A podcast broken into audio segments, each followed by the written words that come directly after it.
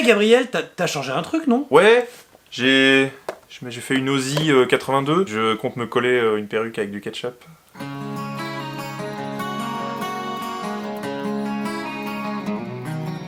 I really like Black Sabbath. That was really cool. They they have like they have Ozzy Osbourne. They have a great guitar person. Sorry, I don't know your name. There's like some really good drum parts. Pretty awesome. Bienvenue dans le deuxième épisode hors série de Chinois de Sabbath, puisque plus que des enfants de la tombe, de la mer, des damnés du rock'n'roll ou je sais pas quoi encore. Nous sommes avant tout des enfants de Sabbath. Bon mec, ok, on avait promis hors série aux gens, mais il y a un problème. Ah bon, lequel? Bah, le nouvel album d'Ozzy, il est pas sorti encore. Ce qui entre nous est plutôt une bonne nouvelle pour le respect de soi. hein. Dis le mec qui m'a obligé à écouter le dernier album de Tony Martin. T'inquiète, on en parlera du prochain album d'Ozzy. Mais en attendant, j'ai mieux à te proposer. Est-ce que tu connais Quartz? Quartz, euh, la marque de montre. This is BBC One for the Midlands. Now look here.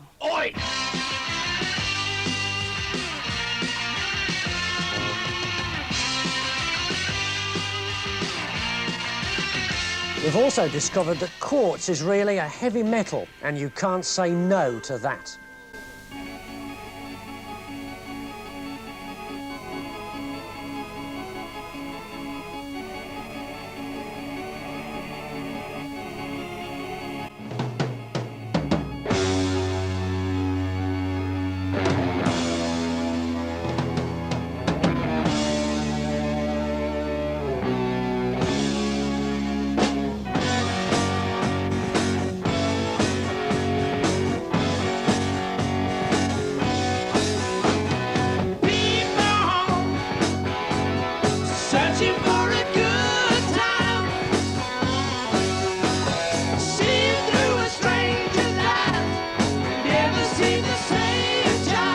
Aujourd'hui, on va encore vous faire un hors série consacré à un side project corollaire au Sab.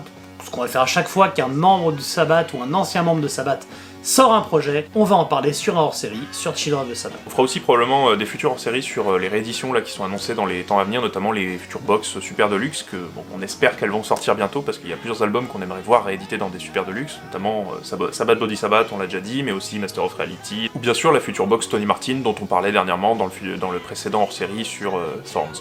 Sans oublier évidemment le nouvel album d'Ozzy Osbourne, Patient Number 9, dont les extraits qu'on a pu écouter nous fait avoir des avis différents, mais ça, on en parlera plus tard. On en parlera plus tard, mais en attendant, on va parler de On the Edge of No Tomorrow, le cinquième album de Quartz, qui pour le moment n'est sorti qu'en CD sur euh, HNE Recordings, donc euh, label euh, britannique, pas en vinyle, hélas. Quartz, on va pas se mentir, c'est un groupe dont le nom ne dira pas grand chose à beaucoup d'entre vous. Sauf pour les géologues et les collectionneurs de montres, qui sont souvent les mêmes personnes. Quartz est un groupe de Birmingham formé en 1974, année du premier album de Judas Priest, dont le destin est intimement, artistiquement, commercialement, humainement, viscéralement lié à Black Sabbath, et c'est évidemment la raison pour laquelle on en parle dans cette émission. Sabbath a eu un impact considérable dans la carrière de Quartz, en bien, mais aussi en mal. Et avant de parler de ce nouvel album, on vous propose donc de revenir sur l'historique du groupe et vous comprendrez mieux pourquoi c'est important lorsqu'on va décortiquer le disque, le nouveau, ensuite. Vous êtes prêts? C'est parti entre 68 et 70, alors que Black Sabbath enchaîne encore ce qu'on appelle les 20 dollar gigs, et s'appelle encore Earth, un petit groupe de Birmingham, Wedges of Sin fait parler de lui sur la scène locale en servant notamment de backing band à Cat Stevens. Parmi ses membres, on retrouve un jeune homme du nom de Mick Hopkins. Hopkins est alors un guitariste professionnel qui roule sa bosse dans le rock britannique. En plus de Cat Stevens, il joue également dans The Idol Race, un groupe dans lequel officie notamment Jeff Lynne, qui fonde quelques années plus tard le groupe pop Electric Light Orchestra, que vous connaissez sûrement pour le titre Enola Gay. D'ailleurs, le batteur d'Electric Light Orchestra s'appelle Bev Bevan, qu'on retrouvera dans Black Sabbath dans les années 80. En 1972, deux membres de Wages of Sin, les frères canadiens Ed et Brian Peeling, retournent au Canada fonder le groupe Flood.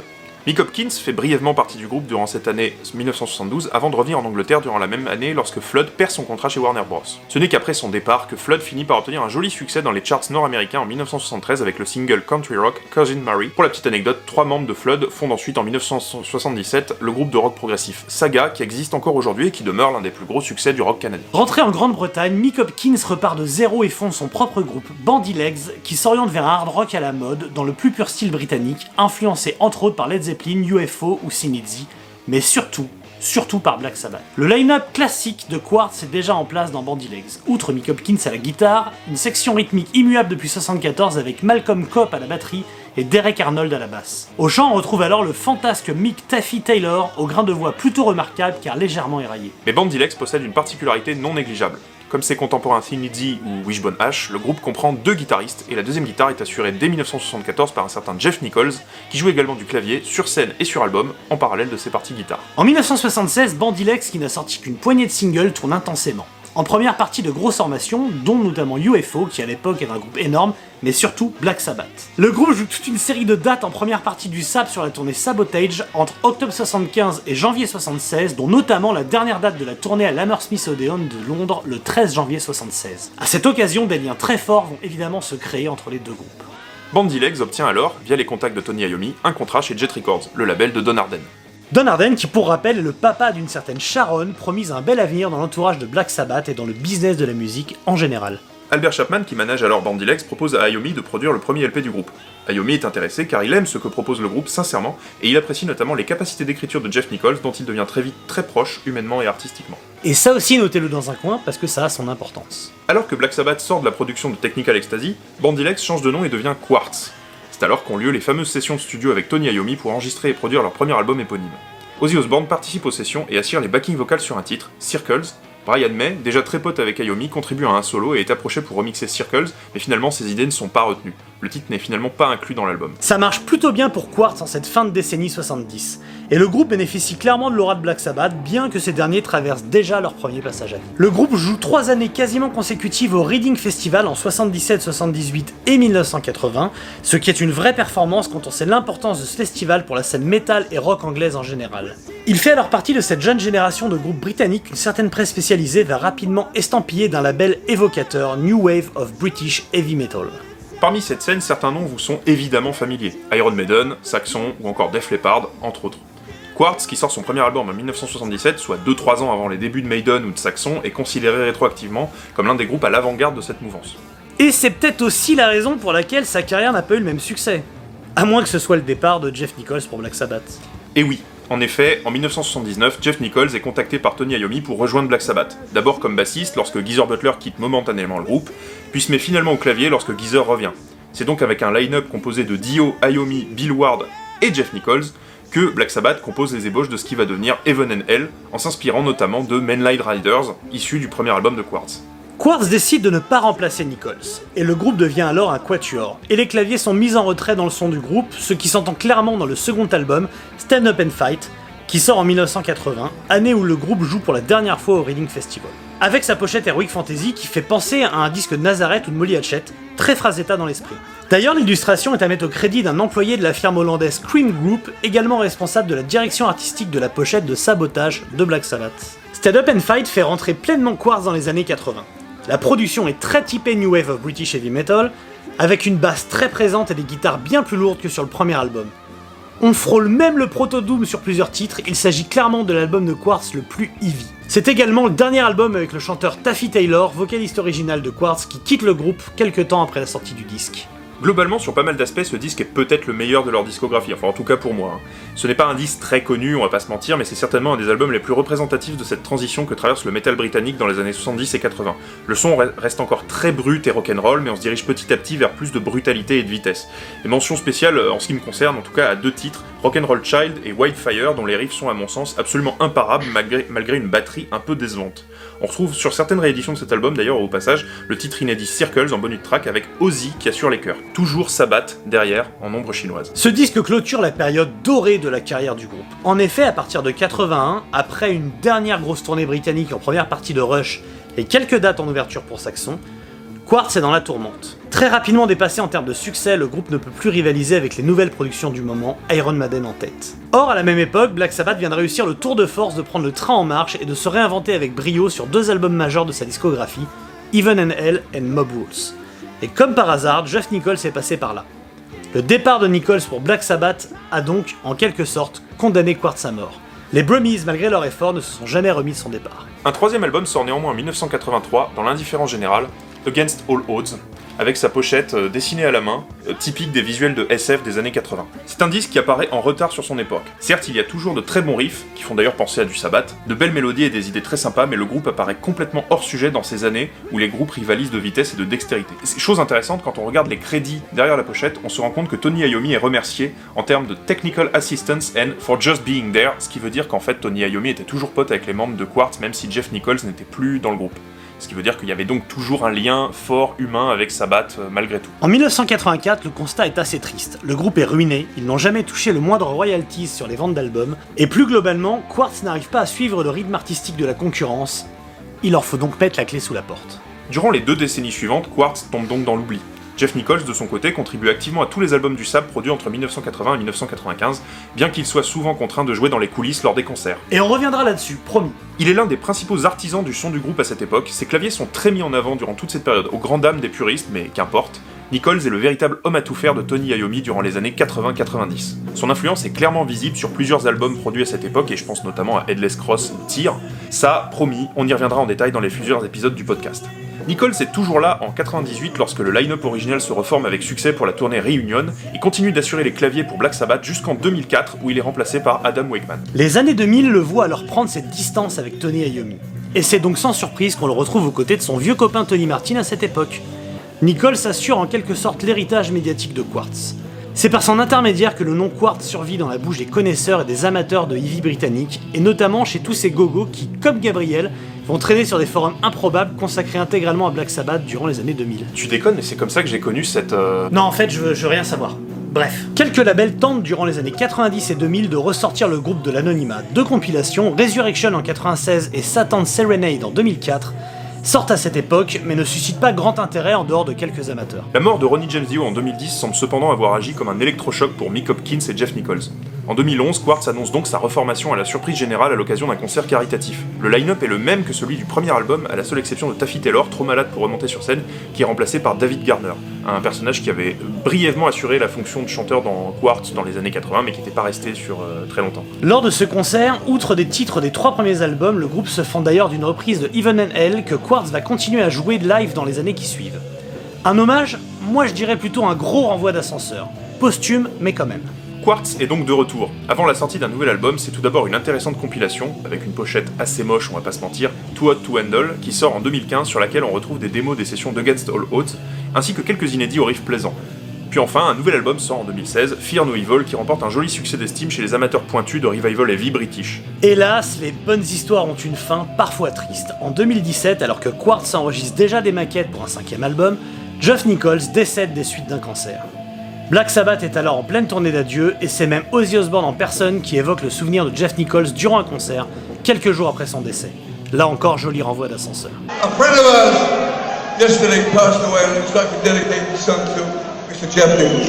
Jeff Nichols. Laisse derrière lui des heures d'archives audio, dont de nombreuses sessions de répétition de Black Sabbath. En 2021, le fils adoptif de Nichols fait alors polémique en diffusant sur internet contre l'avis de Tony Iommi et de Geezer Butler des titres inédits extraits des sessions d'écriture d'Even and Hell. Notamment la chanson Slapback qui n'a pas survécu aux premières répétitions du groupe avec Dio.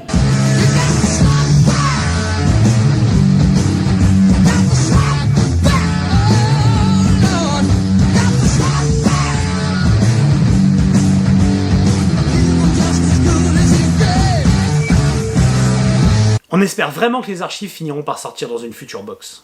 Mais Jeff Nichols laisse aussi derrière lui plusieurs titres inédits de Quartz que Mick Hopkins va se charger de mettre en forme pour donner vie à ce qui, en l'état actuel de la communication du groupe, s'apparente vraisemblablement à un ultime album avant la retraite. Cet album, c'est donc On the Edge of No Tomorrow, qui sort au printemps 2022 sur le label HNE Recordings. Et oui, encore un nouveau label, on va pas changer les vieilles habitudes. Car oui, on n'en a pas vraiment parlé, mais Quartz est un groupe habitué aux galères de label. Le premier album sort certes chez Jet Records, mais aucun des albums suivants, y compris depuis la reformation, ne sort sur le même label.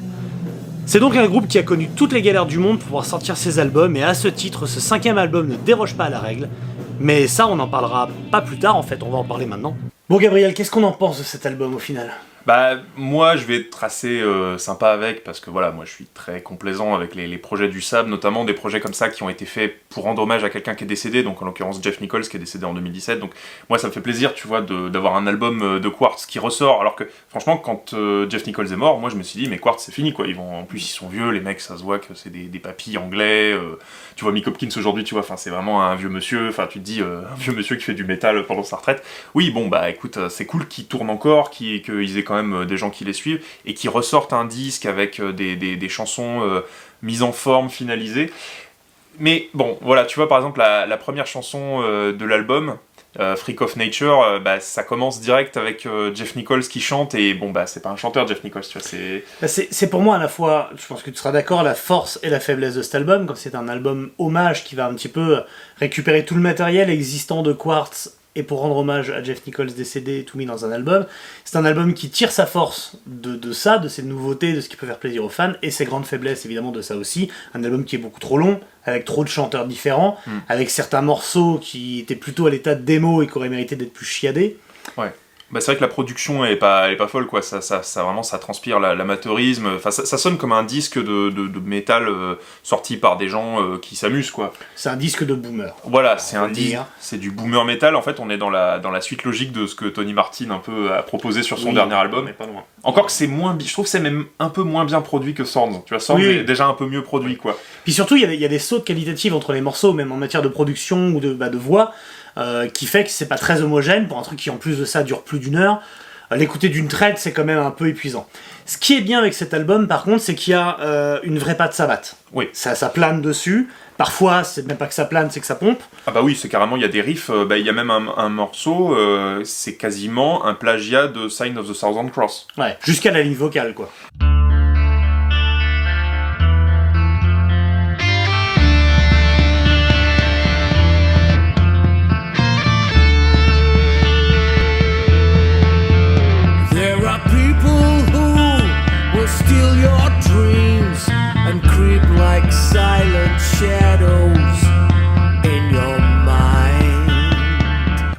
Justement, parlons-en, parce qu'on parlait de Tony Martin, mais il y a Tony Martin sur cet album. Oui. Il y a sur la chanson Evil Lies, il y a quand même Tony Martin qui vient, donc euh, qui pousse la chansonnette pour rendre hommage à son pote, hein, parce que donc euh, Jeff Nichols était très proche de Tony Martin. Il, il assurait les claviers sur euh, les quelques tournées solo que Tony Martin a fait dans les années 2000, c'était Jeff Nichols qui, qui jouait. Donc voilà, c'était c'est un lien quand même qui, est- qui est très fort, et c'était moi ça me semblait assez logique en fait d'avoir Tony Martin sur un album de Quartz pour rendre hommage à Nichols. Le problème c'est que la chanson Evil Lies, bah on dirait un plagiat de Sign of the Thousand Cross quoi. Ah oui, là, c'est c'est carrément abusé. Alors, autre chose intéressante, euh, moi que j'ai noté, c'est que, bah, tu vois, le précédent album, Fear No Evil, il avait été enregistré avec le chanteur euh, de la Reformation, c'est-à-dire David Garner. Et là, bah, ils ont annoncé euh, que David Garner se mettait un peu en retrait de Quartz, parce que apparemment il a plus trop le temps, il a des contraintes professionnelles, etc., qui font qu'il peut plus euh, assurer à 100%. euh, Donc ils ont repris Geoff Bate, qui chantait sur Against All Odds. Ce qui est assez cool, parce que Geoff Bate, moi j'aimais bien ce qu'il avait fait sur le troisième album, donc là ça, ça fait plaisir de le, de le revoir. Et du coup, bah, il- voilà, il y a des chansons comme par exemple Dead Magic qui ont un petit feeling Mania Road. Ouais, ah, c'est même c'est Necropolis, quoi. C'est carrément Necropolis de Mania Road. Et bah, moi j'aime bien Mania Road. Ouais, et. Et donc ça fait, ça fait plaisir, tu vois, de, de voir ce feeling un peu old school metal épique, tu vois, qui est. Il y a ça sur certains morceaux, il y a des morceaux extrêmement sabbat. Alors ce qui est rigolo, c'est que des morceaux sabbat un peu période Dio ou même des périodes d'après, et des morceaux très sabbat avec Ozzy, avec vraiment une grosse structure, gros riff. Au final, il y a un petit côté menu maxi best-of euh, sur cet album. On va retrouver tous les chanteurs ou un peu toutes les personnes qui ont croisé la route de- du groupe. Bah, il y a tous les derniers chanteurs, notamment bah, il y a David Garner donc, qui, a- voilà, qui avait enregistré Fear No Evil mais qui, euh, qui était aussi présent durant la période Against All Odds. Il y a Geoff Bate du coup qui assure je crois la majorité des titres. À ne pas confondre avec Geoff Tate. Voilà. C'est les mêmes niveaux de galère, mais c'est pas le. Je pense que Geoff Bate est plus respectable que Geoff Tate de, de. D'accord. Mais euh, non, mais par exemple, bah, déjà il n'y a pas y a pas euh, Taffy Taylor parce que bah, Taffy Taylor il est décédé aussi euh, récemment, donc euh, c'est un double hommage, c'est-à-dire qu'il y a Jeff Nichols qui est mort, mais Taffy Taylor est décédé aussi, donc euh, vraiment tu sens que les, les gars ils veulent rendre hommage à leurs potes et tout. Et, euh, et puis bah, surtout, donc il y a Tony Martin en guest, mais il y a euh, Jeff Nichols qui chante sur trois titres, et c'est là où on sent que c'est en fait c'est des démos qu'il a enregistrées chez lui pour faire les lignes vocales, et euh, bah voilà, du coup ça s'entend. Ça devait pas être se garder à la base. Et il y a Derek Arnold, le bassiste aussi, qui chante sur un titre. Donc, enfin, ils sont, il y a quatre vocalistes, quoi, littéralement. Donc, l'album pêche vraiment par ça, quoi, par ce manque d'unité. euh, tu sens juste que c'est des potes qui s'amusent, qui font un album, voilà, pour rendre hommage à leurs copains. Et bon, ça, ça, ça manque un peu de cohérence, quoi. Donc pour finir, en fait, il manque que Ozzy Osbourne sur des backings vocales. euh, C'est ça. et, le, et le whole crew aurait été réuni. Ah bah, il aurait manqué même Brian May euh, ou ce genre de choses. oui, mais on n'aurait pas gardé ce qu'il avait. Ouais. Il aurait fallu ne pas garder ce qu'il avait fait. T'imagines Ouais. Sur un album, tu gardes pas ce que fait Brian May là en 2022. Alors chose à rajouter aussi, c'est que en fait euh, l'album, bon, il a une pochette qui est pas folle, mais par contre la promo et tout le livret à l'intérieur a été fait par Hugh Gilmour. Et Hugh Gilmour, c'est lui qui notamment a fait tous les euh, designs des, des- des rééditions de Black Sabbath depuis euh, les 25-30 dernières années. Et qui euh, notamment a fait tous les tous les trucs des box de luxe là Mhm. que, que tu- qui sont derrière nous c'est lui qui les a fait en fait et les- il est très pote avec les mecs de Quartz et bah, c'est lui qui a, qui a fait qui a participé à la promo etc donc Qui a fait le layout. voilà donc en fait il y a toute une série de personnes qui sont liées à Black Sabbath qui ont participé en fait à la, à la finalisation de ce projet qui donc bah on, voilà on le rappelle hein, c'est un projet un peu posthume quoi. C'est à dire que Donc au final, en attendant en plus le vinyle qui, qui, pour l'instant n'est pas à l'ordre du jour, euh, c'est un album à posséder si on est un ultra complétiste de Black Sabbath quoi. comme euh, moi parce que toi t'es tu vois même toi Quartz ça t'intéresse bof. Moi, ouais, faudrait voir avec le vinyle, mais, mais encore, j'en suis pas là pour l'instant. Mais euh, ouais, donc Quartz, c'est un groupe quand même qu'on vous encourage à, à suivre et même à aller écouter leur, euh, leur premier disque parce que Ouais, les deux trois premiers. les deux trois premiers au moins, allez écouter les trois premiers albums parce que ça reste quand même bon. Le premier album éponyme, il est quand même produit par Tony Iommi. Et euh, voilà, enfin il y a Ozzy Osbourne qui était dans le studio au moment des, sessions. Le deuxième, euh, moi je considère que c'est un, de mes albums préférés de New Wave of British Heavy Metal, donc je, vous encourage quand même à aller l'écouter. Il est quand même assez cool. Et le troisième, c'est voilà, c'est le petit dessert euh, sympa. Il y a des y a des titres assez sympas dessus. Donc voilà, la suite, bon, c'est vraiment si ça vous intéresse de suivre ce qu'ils ont fait depuis.